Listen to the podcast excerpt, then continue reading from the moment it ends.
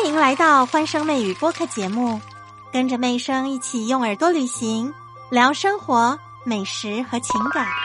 怪事年年有，今年特别怪。这个亲人生病过世，被宣判死亡，家属连看都不看一眼就下葬吗？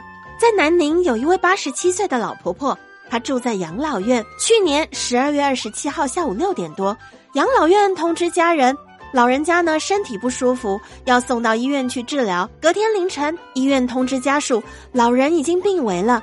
过了十分钟，又说因为抢救无效，已经去世了。当家属赶到医院之后，看见戴的手环上面写的的确是自己家里老人的身份信息，掀开了布帘确认遗体之后，就立刻带回家准备丧事。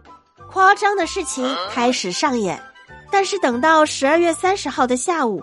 医院打电话来说：“哎呀，弄错了，尹婆婆还在医院里。不过家属已经把遗体进行埋葬了。”接到电话之后，家人赶紧到医院去确认老人还活着。八十七岁的尹婆婆跟这个逝者他们是同一天入院的。过世的这位婆婆七十三岁，两个人相差了十四岁。原来是医院弄错两个人的信息了。我认为哦，医院当然有非常不可原谅的错误。不过，尹婆婆的家属跟死者的家属居然都没有做到确认，这个乌龙事件也未免太大了。而且，我们应该合理的怀疑，两个人之间身份弄错，他不会是简单的到过世的时候才弄错，可能整个住院的过程期间，用药啊、剂量啊、治疗等等的全部都搞错。如果说本来给尹婆婆治疗的药物用到了死者这位奶奶身上，是不是间接导致她的死亡呢？调查清楚这个死者死亡的原因是目前重中之重的事情。人命关天呐，不能够草率的糊弄过去。而且这个责任的追究不应该仅限于此，应该要往前推，往前推到入院之后，到底从哪一关开始就搞错了？再说这个尹婆婆的家人呢，医院把死者的信息跟尹婆婆的信息弄错，导致错误的下葬。家人自己所犯的错误，难道就可以被原谅吗？家属说，当天凌晨赶到医院的时候，病房很昏暗，他们看到病床上死者的发型跟长相，好像都跟自家的老人很像啊，所以没有多想，就把这个遗体带走了。病房光线昏暗会是一个理由吗？人命关天的大事，哎，他告诉你你的家人过世了，难道都没有认真的看过一眼吗？非常的夸张哦！尹婆婆的家人把这个遗体带回家之后，应该按照道理还会替她擦洗身子、穿寿衣呀，干干净净的来，也要干干净净的走。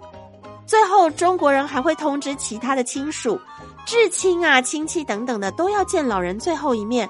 火化之前也要签字确认。这么多的程序，在尸体火化进火化炉之前，还会再掀开这个盖在脸上的布，让家属最后确认一遍。居然这么多的关卡，尹婆婆的家人都没有认真看过遗体。但凡是有一个人有一眼认真的看过，都能够发现这个不是我家的家人呐。就心理的角度，回过头来看，尹婆婆虽然还活着，她是什么样的心境啊？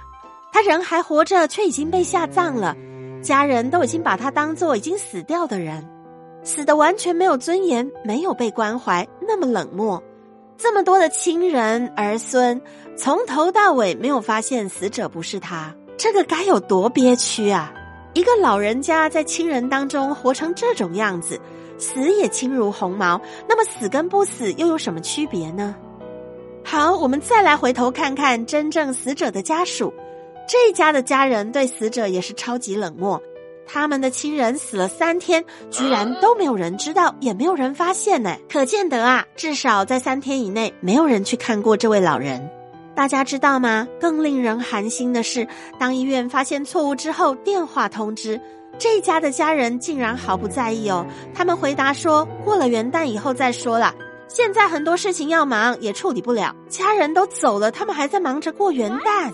中国人一般来说是最重感情的民族，居然亲情在现在这个年代能够被践踏的如此不堪。希望大家都能够珍惜亲人，对家里的老人多一点关心，让他们活着的时候能够更有尊严，真正到了生命要离开的时候，也能够得到大家的尊重跟关心。